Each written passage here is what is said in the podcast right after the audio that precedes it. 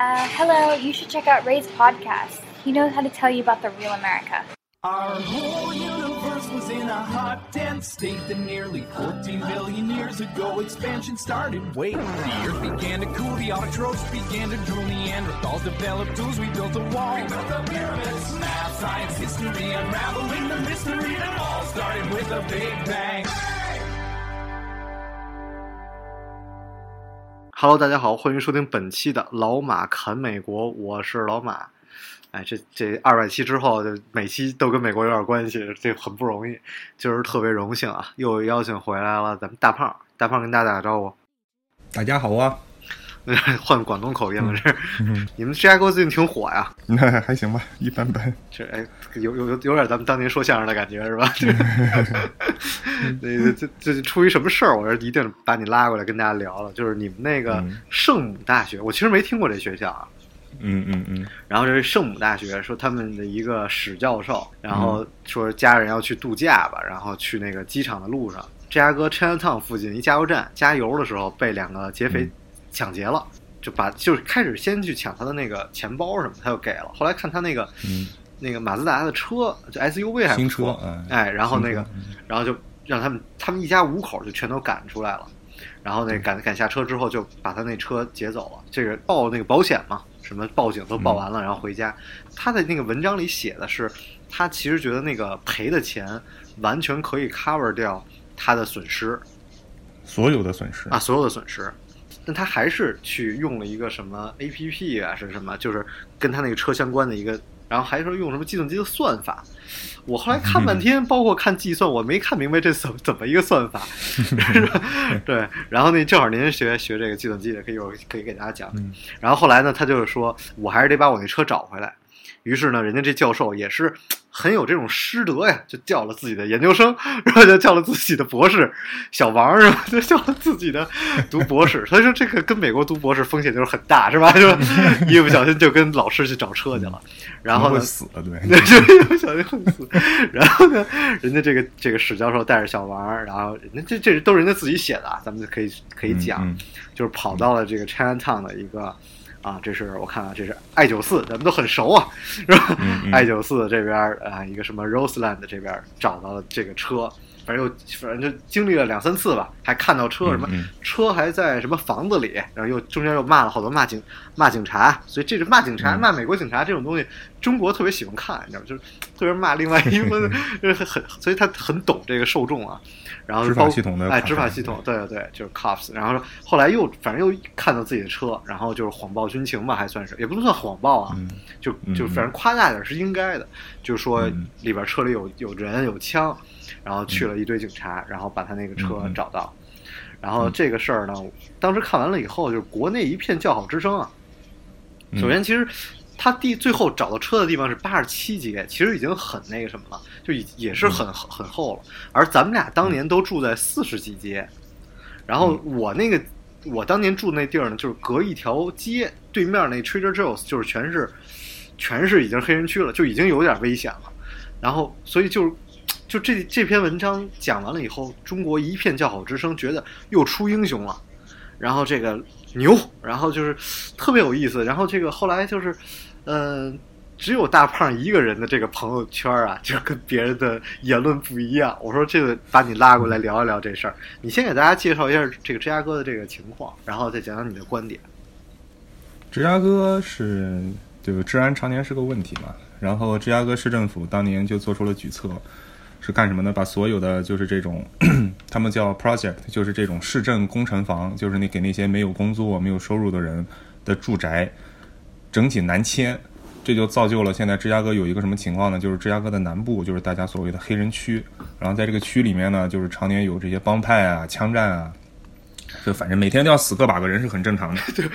就就夸张到那个之前过个什么 Labor Day 什么的，一个什么 Long Weekend 就直接第二天，也就是就是结束一结束就是这 Long Weekend 死了十几个人之类的啊。嗯，是是是，而咱们住的地儿都能听到枪声。对，您说您说，嗯，所以就说这个呃，就单就芝加哥这个城市来说啊，其实每个城市大城市的构建其实都差不多，就会有专门有一这么一块区域，就是所谓的很不安全的区域。然后在美国呢，你来了之后，第一件事就学会的就是不要乱跑。然后大概的你要了解一下什么地方安全，什么地方不安全，对吧？其实最简单直白的方法 就是你去加油站或者去肯德基，你看那个收银员的窗口是开着的呢，还是上面罩了几层防弹玻璃，也就是说 就很明白能够能够能够判断这个街区的治安状况了。对，对，而特别是肯德基，因为肯德基呢，炸鸡这是一个非常有歧视的一种食物，所以很有意思啊。嗨，这个事儿反正从我看来吧，就是先说结论呢，结论就是说这个事情非常错误的一件事，就是不管从任何角度出发，都不应该这么干。然后你不管从任何角度出发，你都不应该拖上你的学生跟你一起去做这个事儿，你知道吧？就把别人的孩子的那个那个，哎，这个是一个，他首先他是说他们他所做这一切的事情呢，是从通过一个什么出发点？是当时他报警，然后警察不搭理他，知道吧？警察就觉得这个事儿是我没有办法帮你啊、帮你解决。他当时他在文章里写了，说是他是要求警察通过他们的什么全球卫星系统来定位你的车，然后警察说你电影看多了。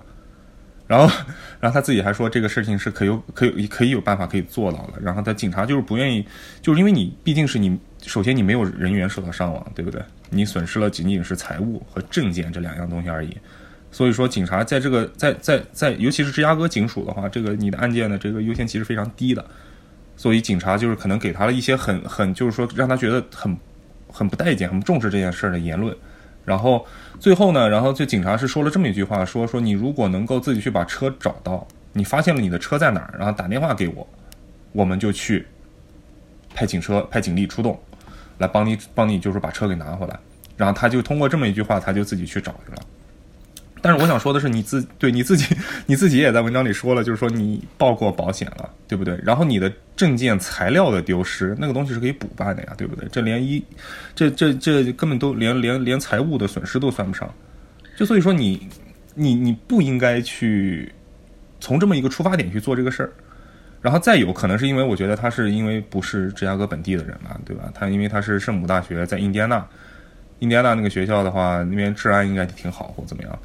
所以他不了解这个城市的构建情况。他这次出去找东西，出去出去找车，然后通过他写的如此的惊心动魄，如此如此的感觉又刺激又干嘛？我觉得纯粹是侥幸，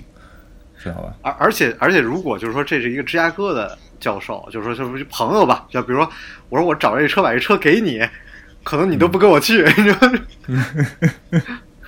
对，找到芝加哥当地人的话，当地人是不会陪他去的，对因为实在是太危险。对，开玩笑。而之前咱们老去那边，因为芝大在那边，也也是就是经常会有人坐地铁被劫什么这种事儿，都天天被听到。是，你看我们去芝大，从来不会，第一不会就是下了高速，然后通常就是直奔芝大校园，从来不会在外头乱溜达呀或者干嘛，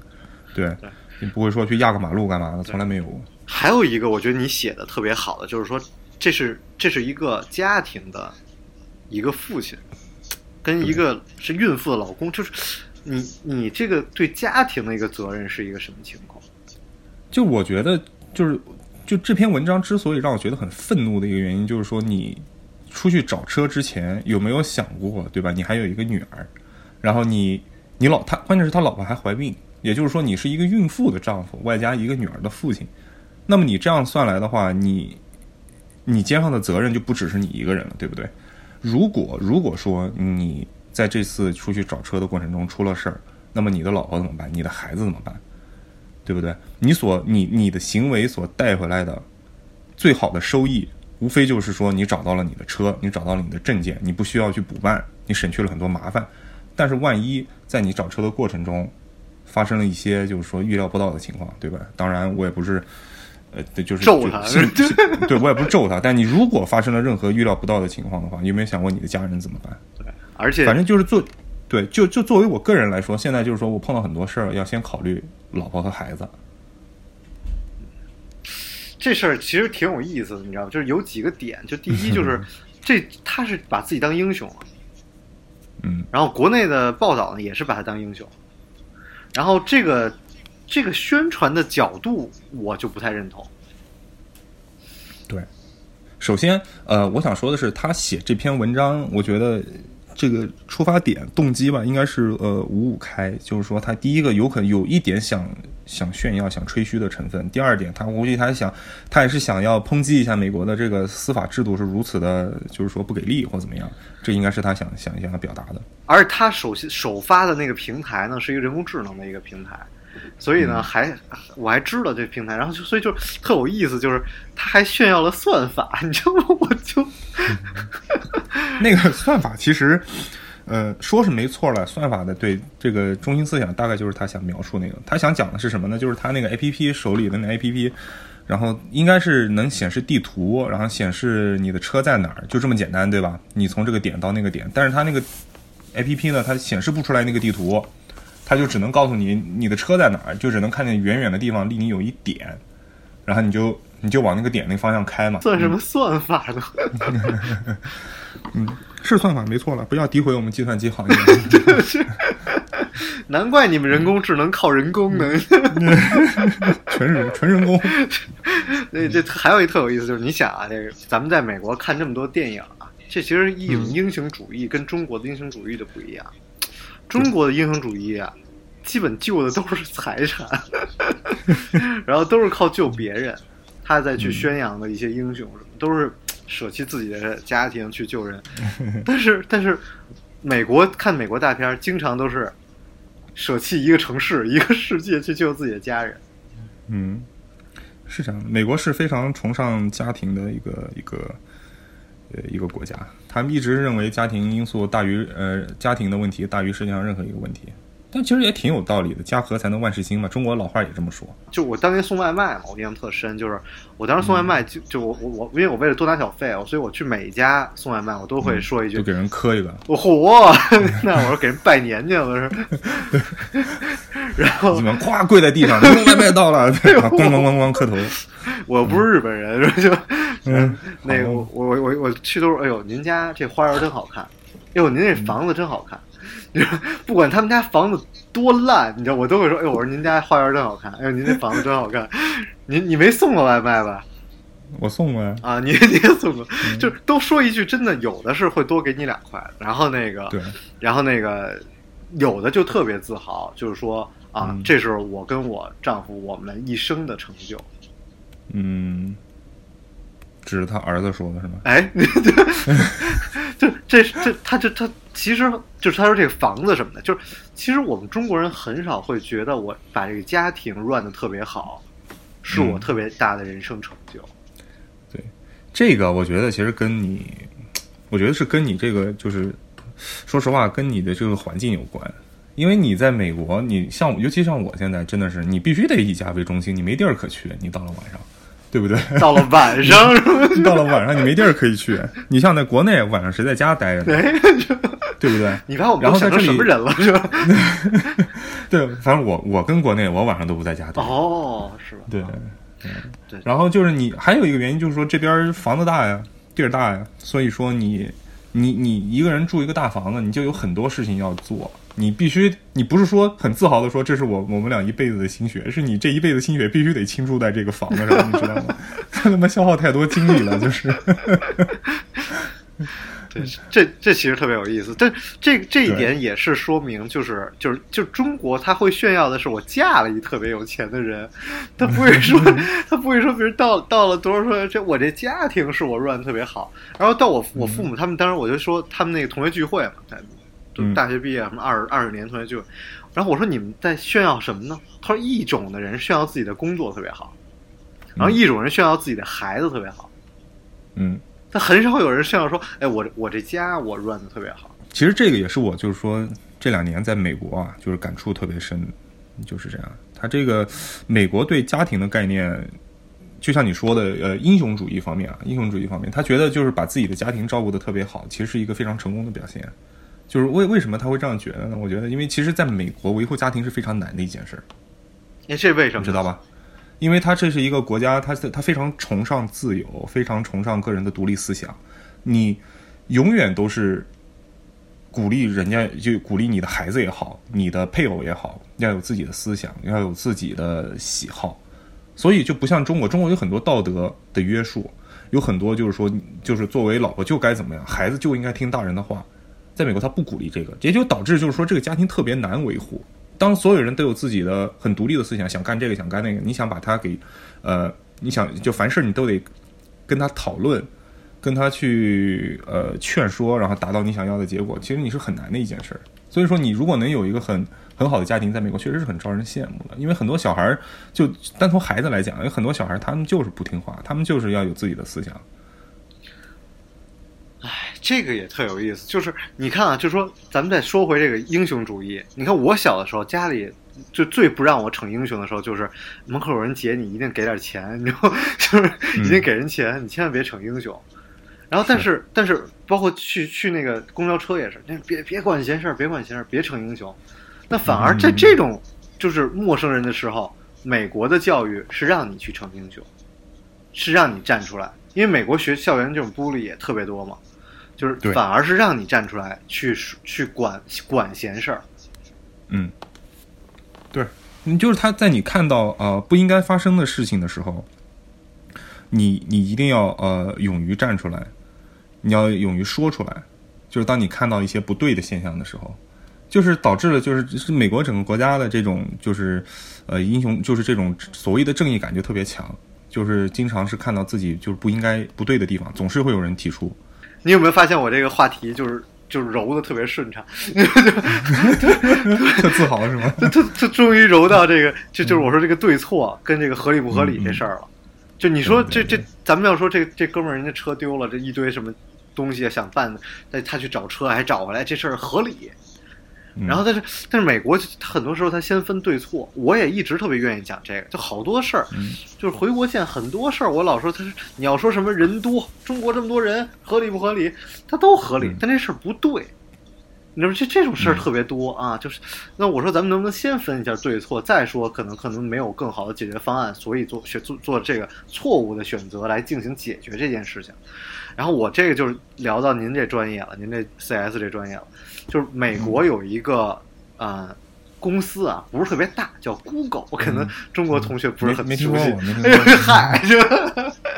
没有没有，就是谷歌呀，他们那个就是嗯就是很明显，其实你知道中国现在这个搜索引擎很多人都在瞄着去做，因为百度已经很难搜索到你自己想搜索的东西，其中什么嗯。SEO 啊、SEM 呀、什么的，很多时候你搜都搜不到。那么就是最终结果都是给张警官打款嘛。这就给我打款。对，那那有后就开始就什么今日头条也在做啊，然后微微博啊，就是那个微博也在做，然后微信也在做。那么这中间每一个在中国做的，就是都搜索引擎，其中都一定会有管控。然后，那谷歌之所以不进入中国，当年很严重的一个原因，就是因为它的理念是嗯自由搜索。嗯，除了，因是不是除了成人这种，就是一些什么有年龄限制以外的东西，都是可以随便搜索到的？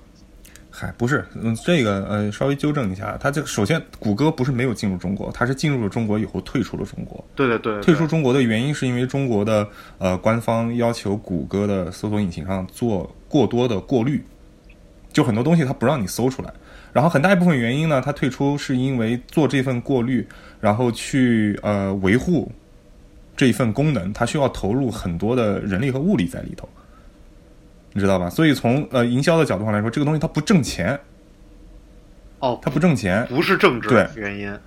呃有有一部分政治原因在，他总是要有一个，就是说要要给自己扣个帽子，然后再走，然后就是当然就是就是它有一个百分比在里面嘛，一半一半的百分比，就是说它这个有一部分是因为经济原因，有一部分是政治原因，然后它就退出了中国市场，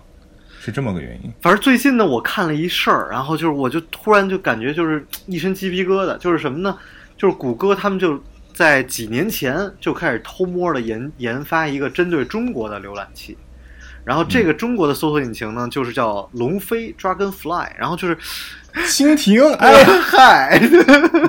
哦，反正甭甭管别的了，就是就是龙飞，这这个这呃龙飞也可以，啊，我觉得翻译成龙腾比较好。龙腾火，反正他这弄了一搜索引擎，开始呢就是这个私下里来进行这个研究，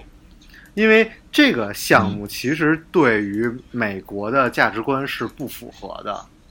嗯然后特别对于 Google 的这个，是我我我我经常写这公司使命、愿景、价值观其实是不符合的。然后那个、后来呢，他们这个项目就越做越大，特别是大老板其实是支持的，比如我觉得高层都是支持的。后来就基本做到两百多人了吧？这两百多人已经非常大的一个团队了啊！做两百多人的时候呢，这个项目就越来越往外透露出来，然后就很多人都知道这个龙飞这个 项目，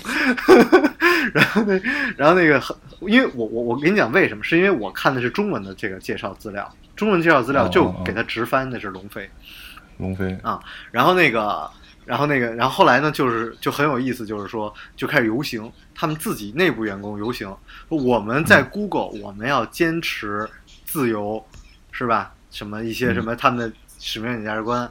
后来就他们最后就真的就直直直接这整个 Google 没有办法撤掉了这个项目。它这个，嗨，其实我觉得吧，还是我我个人认为啊，作为一个作为一个这种公司啊运营，对吧？你起码得以盈利为目的嘛。但是，呃，我觉得他们还是不缺钱，他们还是不缺钱，他们不就是就是还是有钱，你知道吗？然后所以他们才不在乎。但你说中国这么大的市场，然后他们如果真的进入中国，然后这这，我觉得这还是很很很很让我觉得很牛逼的一件事儿。这个事儿其实有一个非常有趣的是，就是在呃他们成立反对反对派的同时，然后在 Google 里的一帮中国的工程师成立了一个支持派，你知道吧？哦，就是呃，他们他们有人干了这么一个事儿，他们是专门就是扯了旗子，然后去去支持 Dragonfly 这个项目继续进行，然后同时就是有两派势力在里面倒腾。那段时间里头，谷歌据说鸡飞狗跳。哈，这个还是很有意思。但你刚才说这个公司都要以盈利为目的，然后也很有意思，我就想到就是 Wikipedia。嗯，你说咱们，我说在国内你做任何的事儿，想的都是流量吧？一探讨就人生、人性还有什么弱点，咱们还没有抓住，你知道吗？怎么都要是不是什么这个呃性啊、赌啊什么去抓一下人性的弱点。但是确实人都有弱点，我经常也会去，因为我现在这淘宝推送也经常是内衣什么你，就就情趣用品，就他这这中高产品，情趣用品。好多这种软件，我现在推送都我没法看，你知道吗？我点过几次就，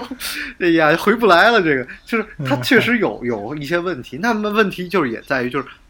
但是就我很感动，就是我在美国还是能看到这种产品，Wikipedia，、嗯嗯人家坚持自己的一些东西，对，然后人家不盈利，人家那么大的流量，人家不以盈利为目的，是吧？嗯，它这个 Wikipedia 是很早很早一个呃，它关键是它很很很长时间了，所有这种长时间的这种网站啊，呃，互联网类的东西，它都会就他们很多都是初始初始点是以一个兴趣爱好的态度。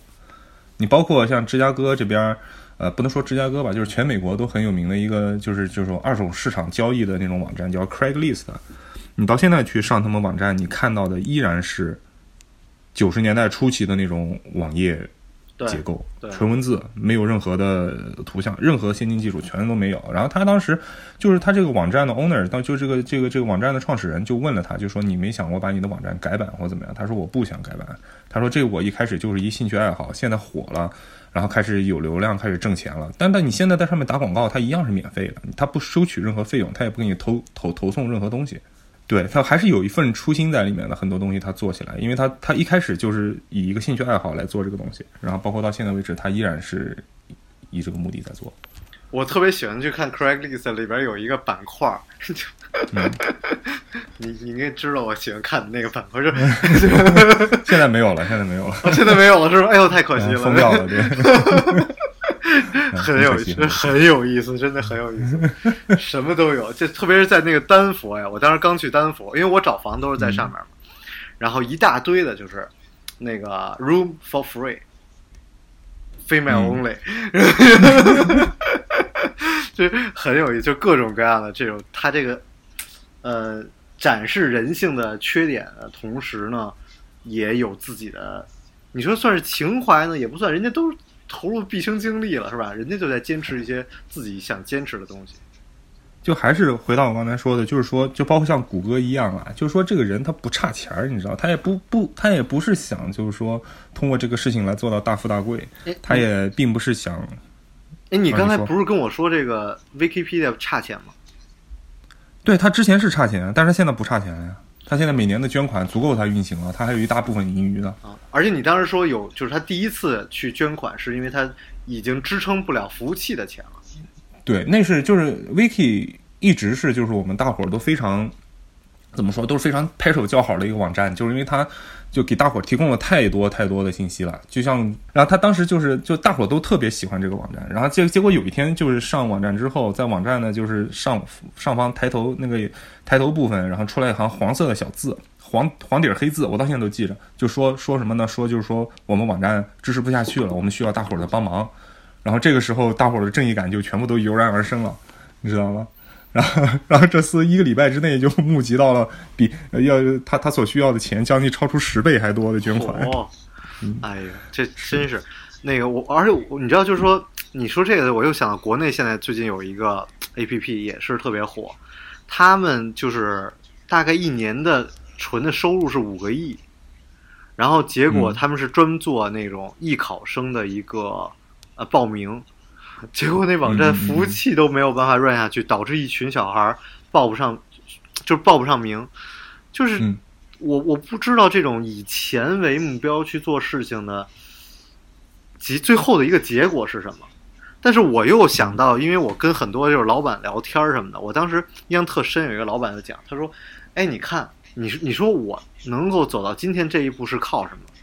我说：“靠咱们产品。”他说：“你看，比 比我产品好的公司有的是，比我技术牛逼的团队都过来找我被收购。你说咱们靠的是什么？”我觉得吧，是靠什么对金钱的无限的渴望。对 对，金钱无限的渴，都渴望。我跟你讲，都渴望。我觉得我聊一聊我自己就是怎么看这个事儿吧，对吧？首先，呃，我从来都不谴责一些所谓的就是说以盈利为目的去做事儿的人，我觉得没错，对对吧？我觉得没错，人都得生存。你做大做强了以后，你再讨论怎么样给社会做贡献，我觉得这是这是无可厚非的。你首先把自己把自己想得到的得到了以后，然后你再去讨论其他的东西，这个 OK。但是你取得东西的方法和手段，我觉得你要呃，你要有一个有一个底线在。你就是所有的人都要给自己设立一个底线去做事儿的的这这这种手段，不然的话，你就会营造成一个大的氛围。一个大氛围形成以后，你就所有人做事都没有底线，这样的话，就是一个很可怕的情况。就是大伙儿，你起码得有一个适当的这个底线和和和和和和界限在放放在那里。就我是觉得，对于很多事情，他可能很多人觉得不分对错，就这个现在火就应该做这个。我我后来又见到了很多在国内的老外，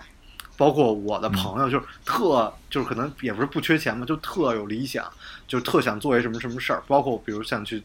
拍电影了也好啊，想去做艺术的，艺术居多吧，就是。哎，其实不光艺术，就是就是连创业也是，就是很多人他觉得自己对，然后就觉得我不想赚钱，我可以不赚钱，但问题很多时候你不赚钱，你这事儿都做不好，嗯，就是你没有没办法生存啊，对。不光是生存，就是你没有在商业环境下，你没有经历过一个系统的方法论的学习，你可能连怎么做这事儿你都不知道呢。就最简单就是写剧本，很多人都说我就要这么拍，可是你拍出来的东西，你表达的那个自我呀，它不是个东西，对吧？就是它不是一个，可能你的这个拍摄手法你觉得很个性，但是你你的这个表达的自我没有人关心。嗯仅仅是给你自己看的东对西。，对，这个就是，所以这个我就觉得就是，它很难去权衡啊，就是这个也应该掌握一个度。那就无非就是说你，呃，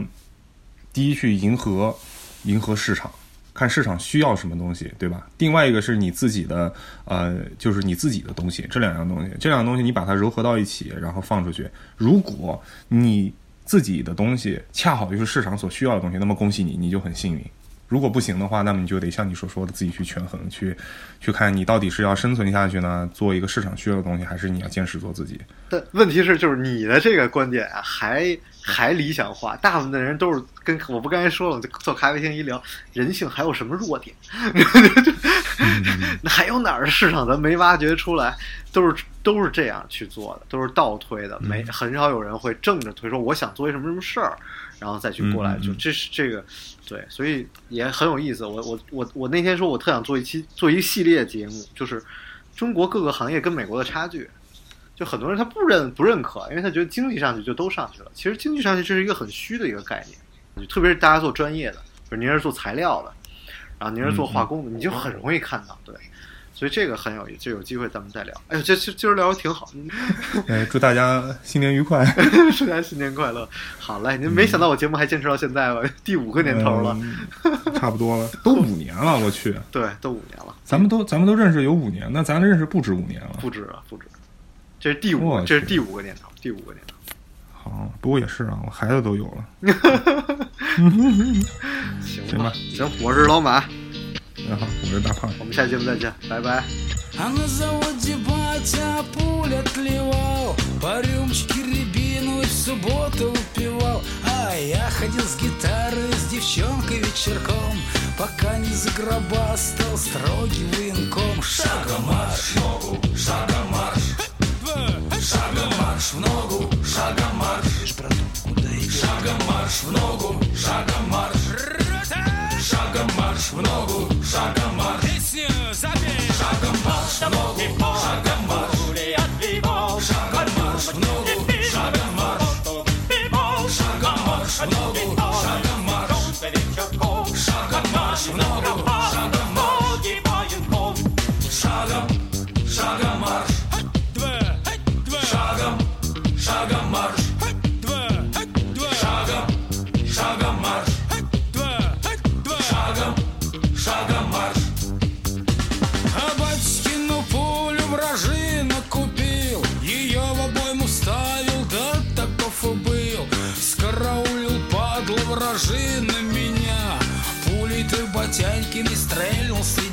Chaga mais logo, chaga mais.